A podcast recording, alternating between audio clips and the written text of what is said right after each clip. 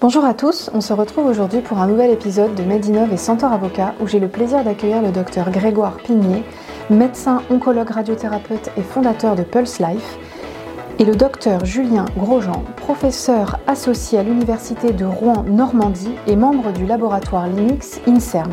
Nous parlerons de comment rendre accessible l'information médicale par l'intelligence artificielle. Bien, bonjour à tous les deux.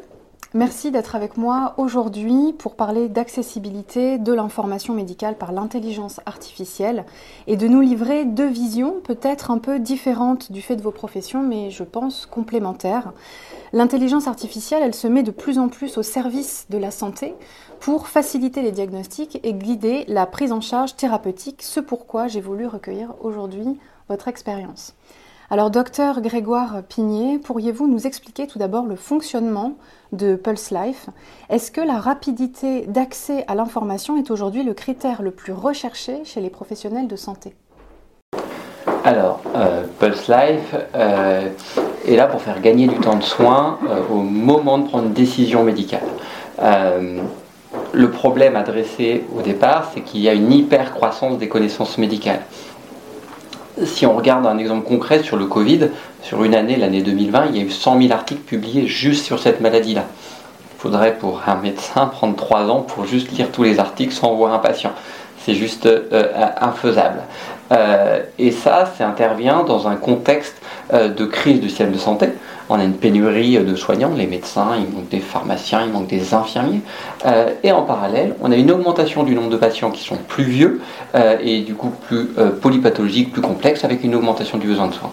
On a en fait une équation qui ne marche plus, le système santé économiquement plus soutenable, on n'a pas les moyens d'augmenter le nombre de, soignants. Et du coup, Pulse Life est là pour aider en fait ces soignants à gagner du temps de soins et là, c'est pour la décision médicale. Donc en apportant en fait une solution qui permet euh, d'accéder à l'information dont on a besoin dans la pratique quotidienne. Et pour faire ça, on a réuni les bases de connaissances fiables, euh, actualisées, euh, qui sont utilisables dans la pratique quotidienne. Donc d'abord des grandes bases de connaissances qu'on a actualisées, et ensuite on a mis des interfaces technologiques qui permettent d'interroger quand on est devant le patient ou n'importe quelle autre situation aussi, mais d'interroger ces bases de connaissances sous forme soit de moteurs de recherche et soit plus récemment générative. Donc est-ce que la rapidité est un facteur clé de succès euh, de ces solutions? Euh, La rapidité a toujours été quelque chose d'important. Euh, si on regarde avant Pulse Life, les médecins utilisaient déjà des solutions et la solution principale c'est Google. Et quand on utilise Google, ben, il y a des études qui ont montré que 80% des médecins européens utilisent Wikipédia pour des informations médicales. et c'est là où le bas blesse, c'est que la rapidité, ok, mais en fait dans des, dans des outils qui sont non fiable. Et euh, le parti pris de Pulse Life, c'est euh, d'apporter la rapidité, mais pas que la rapidité et la fiabilité sur une seule et même interface, un seul et même outil. Donc, on peut faire gagner du sang aux soignants, il faut être rapide, mais euh, il faut être fiable aussi. C'est d'autant plus important que le volume de connaissances progresse très vite. Merci beaucoup. Alors on voit à quel point c'est finalement la même chose dans le milieu juridique. On a besoin exactement euh, des mêmes données. Euh, on reparlera un petit peu après d'IA générative. Julien Grosjean, vous êtes membre du laboratoire LIMIX. Vous allez pouvoir nous expliquer un petit peu en détail ce que fait ce laboratoire. C'est un laboratoire d'informatique médicale et d'ingénierie des connaissances en e-santé. Est-ce qu'on peut dire que ce laboratoire, il vise à permettre un meilleur traitement des informations en santé pour, in fine, une meilleure prise euh, de décision des équipes médicales? Tout à fait, le laboratoire Limix, euh, donc, qui est Sorbonne Université, Sorbonne Paris Nord, et puis euh, aussi est détaché du côté de l'Université de Rouen, euh, s'intéresse de près à la mise à disposition des données de santé dans deux cadres. D'une part, pour les entrepôts de données de santé, c'est-à-dire les données qui sont collectées en, en vie réelle, et d'autre part, autour de l'ingénierie des connaissances, donc un peu comme euh, le docteur Pigné vient de, dire, autour de la connaissance qui ont déjà été établies, les connaissances qui sont colligées dans différentes sources et sur lesquelles nous, on va pouvoir euh, mettre, euh, brancher des outils pour faire de l'aide à la décision, par exemple, à l'aide de, techniques d'intelligence artificielle, artificielle pardon, diverses et variées, comme les réseaux de neurones ou les ontologies, par exemple. Et donc, l'idée de ce laboratoire, c'est de travailler main dans la main avec des médecins, des pharmaciens, tous les professionnels de santé, les chercheurs en informatique. Et donc souvent, d'ailleurs, ils sont les doubles casquettes, ce sont des professionnels de santé euh, avec des, compétences techniques spécifiques, et puis de s'aider de ces différents métiers pour pouvoir mettre à, disposition bah, des différents professionnels de santé des outils, d'abord dans un cadre plutôt de recherche, donc des proof of concepts, et puis ensuite déployer ces outils dans la, dans la vie réelle. Comment on pourrait qualifier, euh, pour vulgariser un petit peu, la différence qu'il existe entre le travail que vous faites chez Limix et Pulse Life? Quelle est la différence concrète entre euh, les deux outils pour bien comprendre? Justement, je pense que le Limix va se situer un, peu en amont de, tout ce qui peut être fait euh, par les, entreprises, c'est-à-dire que l'idée, ça va être d'abord essayer de concevoir des méthodes avec, avec un, une rigueur, on va dire, scientifique, de dire voilà, qu'est-ce qui, quels sont les, les, données dont on dispose aujourd'hui, quels sont leurs avantages, quels sont leurs inconvénients, euh, essayer de voilà d'impulser un certain nombre de, technologies peut-être aussi euh, qui peuvent être méconnues des, entreprises et, c'est bien normal parce qu'il y a parfois des difficultés à les mettre en place, à les mettre en œuvre parce qu'elles sont trop lentes, parce qu'elles ne sont pas forcément explicables et on va peut-être pouvoir en parler tout à l'heure, l'explicabilité de l'intelligence artificielle. Et, je pense aussi euh, les entrepôts de données de santé, donc qui sont notre deuxième pan de recherche, sont des données de vie, réelle et permettent la, création de nouvelles connaissances qui vont pouvoir être euh, intégrées par, les, par les industriels notamment. De mon point de vue, euh, l'innovation, quand on regarde euh, dans tous les domaines, il y a toujours deux pans. Il y a un pan de recherche, ce qui vient d'être décrit, et il y a un pan pour amener en fait ces innovations sur le marché. Et euh, euh, la manière dont moi je vois les choses, c'est qu'on euh, a intérêt à avoir ces deux pans, ces deux pieds, à se les faire travailler ensemble pour que bah, on ait les innovations les plus performantes et qui accèdent le plus rapidement au marché. Hein. Donc nous, notre, notre enjeu et notre focus, c'est comment le soignant va avoir son, va gagner du temps de soin avec la technologie et on a des capacités d'investissement en R&D assez fortes et on s'appuie sur des laboratoires euh, pour aller plus loin, pour nous challenger euh, et pour découvrir euh, d'autres choses. Très bien, merci beaucoup. Alors, docteur Pigné, vous venez de développer Pulse Life AI à la seule destination des professionnels de santé, qui est une AI qui intègre des recommandations médicales officielles sur des pathologies. Que pensez-vous de la possibilité d'ouvrir cette fonctionnalité également aux patients, éventuellement aux associations de patients, qui sont souvent les premiers concernés par un diagnostic difficile sur leur pathologie? Alors, euh, Pulse Life AI, avant d'être juste une interface qui permet euh, de gagner encore du temps de soin dans de nos bases de données euh, exhaustives et, et, en constante évolution, c'est d'abord en fait une innovation technologique qui permet euh, dans le domaine de la santé euh, d'utiliser l'IA générative. Si vous regardez l'IA générative grand public que, tout le monde connaît, euh, elle est en mesure, quand vous l'interrogez, de vous répondre quelque chose que vous trouvez tout à fait crédible et de vous associer des références qui seront inventées de toutes pièces. Dans le domaine médical, c'est impensable. Et la technologie qu'il y a derrière Pulse AI, c'est une technologie qui permet en fait d'utiliser cette intelligence artificielle qui va répondre avec une réponse fiable, argumentée, et, je le résume comme ça, mais qui sait dire quand elle ne sait pas? Et ce qui fait que ben, cette technologie-là, elle est adaptable après sur d'autres secteurs. Et euh, la question qui se pose, c'est est-ce que les patients ne pourraient pas en bénéficier Alors vous n'êtes pas la première à poser, à poser la question. Euh, euh, si on regarde en plus aujourd'hui comment font les patients, bah, ils interrogent leurs soignants qui sont de moins en moins disponibles et ils vont chercher beaucoup sur Google. En 2016, il y avait 1% des recherches médicales, enfin des recherches sur, le, sur Google qui étaient d'origine médicale. en 2023, là sur le euh, chaque mois, il y a au moins 1,5 million de recherches médicales. Donc il y a, un besoin, c'est certain. Euh, est-ce que la technologie euh, qu'on a faite permet d'y répondre? Oui. Euh, c'est certain aussi parce que les patients ils ont aussi besoin de fiabilité, hein. euh, peut-être encore plus parce qu'ils se font plein d'idées euh, dans leur coin tout seuls et on les reçoit ensuite nous en consultation et on doit parfois déconstruire les idées qui sont faites. et après ben, maintenant on réfléchit à comment, comment l'adapter, soit, on, soit ça peut passer aussi par des partenariats. Très bien, alors on va pouvoir rebondir un peu là-dessus, Julien Grosjean, par rapport au travail qui est développé par Pulse Life à l'essor de l'intelligence artificielle de manière générale. Que pensez-vous en tant qu'ingénieur de recherche de la fiabilité de l'intelligence artificielle et comment faire aujourd'hui pour continuer d'assurer son efficacité, notamment pour les diagnostics? Alors effectivement, pour moi, il y a deux, enjeux principaux. Le premier enjeu, c'est celui de la donnée. l'intelligence artificielle et notamment les, nouvelles technologies autour des réseaux de neurones, ou les, ce qu'on vient, de, vient de mentionner à l'instant sur les IA génératives, elles se basent sur des données, des données qui sont extrêmement massives. Et l'idée, c'est que derrière, l'intelligence artificielle ne, ne, va pas inventer des choses nouvelles, mais va pouvoir intégrer beaucoup plus d'informations qu'un être humain seul. Euh, la difficulté, c'est que si ces informations, ces données d'origine euh, sont euh, soit mal étiquetées, mal classées ou, on va dire parcellaires, eh bien l'intelligence artificielle va apprendre de, la même façon. Donc d'où l'importance des sources. Donc on a heureusement un grand nombre de sources fiables en médecine, que sont par exemple les recommandations de bonnes pratiques, que sont les articles scientifiques ou la littérature grise, mais il y a encore un certain nombre, de trous dans la raquette, et notamment quand on va commencer à aller sur des disciplines un petit peu plus complexes ou sur des, des aires, des aires diagnostiques ou thérapeutiques qui sont plus innovantes, en effet, là, on peut estimer que les données sont soit insuffisantes en, volume, soit insuffisantes en qualité. Et donc notre travail, euh, un de notre, un, travail important au Linux, c'est de mettre en, œuvre des solutions qui vont assurer la qualité et l'exhaustivité de la donnée. C'est aussi un retour vers la pratique des médecins, finalement, euh, dans leur quotidien, que ce soit en médecine hospitalière ou en soins primaires avec lesquels on travaille c'est de bien saisir l'information pour avoir une information de qualité. Et puis le, deuxième pan, le deuxième sujet, qui est aussi un sujet scientifique et technique, c'est l'explicabilité des intelligences artificielles, c'est-à-dire pouvoir expliquer à l'être humain pourquoi est-ce qu'il a fait ce raisonnement, pourquoi est-ce qu'il a trouvé ce résultat.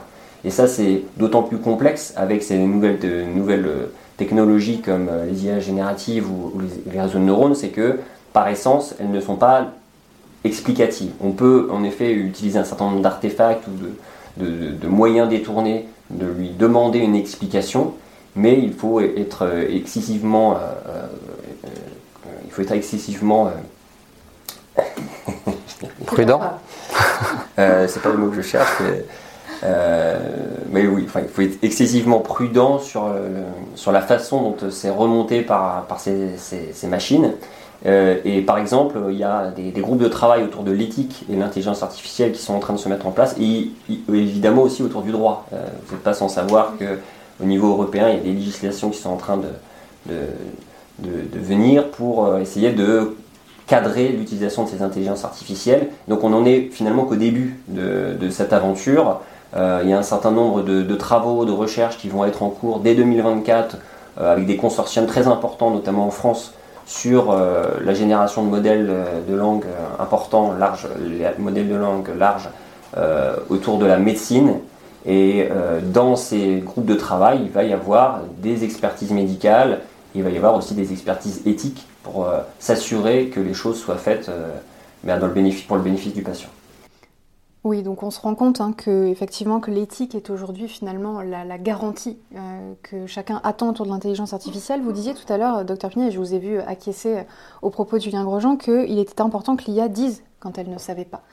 Et on imagine ça va dans ce sens-là un petit peu de d'être prudent, mais quand même d'essayer d'œuvrer pour avoir de plus en plus de, fiabilité. En fait, il ne faut surtout pas oublier que les IA font des erreurs. Et c'est pas un problème parce que nous médecins, nous aussi, on en fait des erreurs. Euh, on fait juste pas les mêmes types d'erreurs. Nous, les humains, on fait des erreurs aléatoires. Euh, qu'il faut savoir gérer. Et en fait, on est tout organisé pour les gérer aujourd'hui. Nos systèmes sont organisés comme tels. Les IA font des erreurs systématiques. Vous entraînez une IA pour détecter des mélanomes sur des peaux blanches, vous lui mettez des peaux noires, ça marche pas. Euh, mais ce n'est pas un problème, c'est juste il faut connaître les règles, euh, avoir conscience que les IA font des erreurs. Euh, et il y a un sujet qui, est, ouvert aujourd'hui euh, dans la réglementation, c'est est-ce qu'on va assurer une garantie humaine euh, sur les, technologies d'intelligence artificielle et en santé, pour tout ce qui est euh, IA non ou qui pas donné des résultats avec le soignant qui n'est pas capable de les challenger, de les confronter, de se faire une opinion. Là, il faut absolument une garantie humaine inhérente à ces technologies-là pour les autres, l'IA ou le médecin, l'infirmier, le, pharmacien, derrière, a lui la capacité de changer, soit parce qu'il a les connaissances, soit parce qu'il a la capacité de confronter la réponse. Euh, là, il faut qu'on fasse très attention avec euh, euh, la régulation, la garantie humaine et les manières dont on peut appliquer ce genre de choses, parce que ça peut, être, ça peut tuer l'innovation. Et l'innovation, elle aura lieu. Euh, mais on veut qu'elle ait lieu en France. On a un écosystème qui est extraordinaire, on a des laboratoires extraordinaires. Il faut absolument que cette avance qu'on a euh, en IA et dans la santé, eh bien, on puisse en fait la développer en France. Alors c'est très important ce que vous dites. Vous, travaillez finalement tous les deux sur des axes différents, même peut-être des, enfin c'est surtout des, chronologies différentes en matière médicale. Quel regard vous portez sur l'avenir de la connaissance médicale grâce à l'intelligence artificielle? Est-ce qu'on doit espérer le développement d'outils omnipotents qui viendraient pallier du coup les faiblesses humaines? Ça rejoint un petit peu euh, ce qu'on se disait juste avant. Et je vous pose cette question à tous les deux. Alors, peut-être commencer du, point de vue, euh, on va dire, l'œil du chercheur. J'ai envie de dire que non, euh, par essence, on, aimerait plutôt avoir des intelligences artificielles qui sont spécialisées sur, dans certaines tâches. C'est déjà le cas hein, sur euh, l'imagerie, par exemple, qui est probablement le domaine qui fonctionne le mieux en routine euh, avec l'intelligence artificielle. Et je pense en effet qu'il faudrait qu'on ait des intelligences artificielles spécialisées pour rechercher la connaissance, pour adapter sa thérapeutique ou pour aider au diagnostic dans telle ou telle discipline. je pense plutôt qu'on est sur ce genre de, d'intelligence artificielle. Alors ensuite, une sorte d'IA omnipotente, entre guillemets, euh, euh, peut-être plus justement pour, euh, pour, pour la, autour du patient, peut-être, pas pour lui forcément lui donner des conseils, mais peut-être pour lui amener la connaissance médicale avec son propre vocabulaire, on en parlait tout à l'heure, hein, peut-être s'adapter à ça pour lui expliquer et puis ensuite le rediriger vers les, spécialistes de santé qui sont adaptés pour, pour, pour leur pathologie. Alors moi, je voudrais apporter une réponse avec deux, yeux. D'un côté, l'œil du médecin, euh, ce qui fait qu'on a amélioré la santé de nos populations, c'est l'amélioration de la connaissance. Donc on a une opportunité extraordinaire avec l'hypercroissance de ces connaissances d'améliorer la santé des populations. Ça, c'est extraordinaire. Après, euh, la technologie là-dedans, et là je prends ma casquette euh, d'entrepreneur d'entreprise technologique, je suis toujours très peut-être j'ai envie de dire même agacé euh, euh, de, voir dans les médias euh, l'image de l'IA totipotente, omnipotente. En fait, pour moi, c'est une image qui a été portée par des gens qui ne comprennent pas ce que c'est que l'intelligence artificielle. L'intelligence artificielle, c'est un outil, comme le marteau est un outil. Quand on associe plusieurs outils, on a fait des machines-outils. Ces machines-outils ont permis la révolution industrielle. Ce qu'on est en train de vivre dans nos métiers en fait de service, c'est la révolution industrielle, simplement. Et en fait, nos outils, ce n'est pas des marteaux, ce n'est pas des tournevis, ce n'est pas des machines-outils. Ce sont des IA, simples au départ, associés. Et en fait, quel était le bénéfice de la révolution industrielle? C'est augmentation de la productivité, augmentation de la qualité, diminution des coûts. Et ce qui est extraordinaire, c'est que nos systèmes de santé aujourd'hui et les systèmes de santé mondiaux ne sont plus soutenables. Et ces technologies-là vont nous permettre d'assurer un système de santé universel, soutenable en gagnant en productivité, en qualité euh, et en diminuant les coûts. Oui, merci beaucoup. C'est une réponse effectivement très complète. Si vous aviez un, mot de la fin pour conclure sur ce sujet de finalement comment rendre accessible l'information médicale par l'IA, vous me diriez quoi? Pour répondre à notre thématique du jour. Alors pour commencer, euh, je pense qu'il faut euh, s'intéresser aussi et d'abord aux, données de vie réelle, comme je le disais tout à l'heure, c'est-à-dire pouvoir les remonter correctement et les mettre à disposition à la fois des humains et des machines pour pouvoir euh, bah, apprendre. Et, ça, ça va, je pense, et pour aller vraiment dans le sens de ce que disait le docteur Pigné, c'est que euh, l'intelligence artificielle, il faut que ça soit un outil avant tout et pas autre chose. Euh, ça va jamais remplacer, enfin, de mon point de vue, ça ne pourra pas remplacer l'homme, ni le médecin, ni le pharmacien dans sa décision, mais ça va vraiment être un outil au service d'une médecine qui va être un petit peu différente et qui va probablement euh, voilà, arriver sur une médecine de précision dont on peut parler aussi assez régulièrement, un peu sans trop savoir ce que c'est. Mais clairement, des IA spécialisées dans un certain nombre de domaines vont pouvoir être construites pour pouvoir prendre en charge justement précisément ces patients. Là où aujourd'hui on se base sur des méthodologies scientifiques extrêmement importantes et intéressantes comme l'évidence-based medicine, mais probablement de combler, enfin en tout cas d'être en complément de ce type d'approches qui sont plutôt populationnelles pour aller sur des approches vraiment personnalisées avec des intelligences artificielles par pathologie ou par même sous-pathologie. D'accord, donc euh, merci beaucoup. Docteur Pigné, le, mot de la fin peut-être? L'information médicale, elle est pléthorique, il y a énormément de gens qui travaillent dessus. Euh, si on veut rendre l'IA accessible, en fait, il faut identifier les cas d'usage et faire des partenariats. Nous, on a la chance d'avoir développé une technologie euh, très avancée qu'on a développée pour nos propres cas d'usage, mais en fait, on a plein de personnes, d'entreprises dans notre environnement qui ont des données médicales ou orientées patients, orientées soignants, orientées données de vie réelle. Et en fait, c'est comment on va appliquer ces technologies sur ces cas d'usage. Parce que euh, ces technologies, si elles n'apportent pas de valeur pour le patient, pour le soignant à la fin, ça euh, ça sert à rien. Bien sûr. Donc partir des, des usages. Très bien. Bah, merci beaucoup. Merci.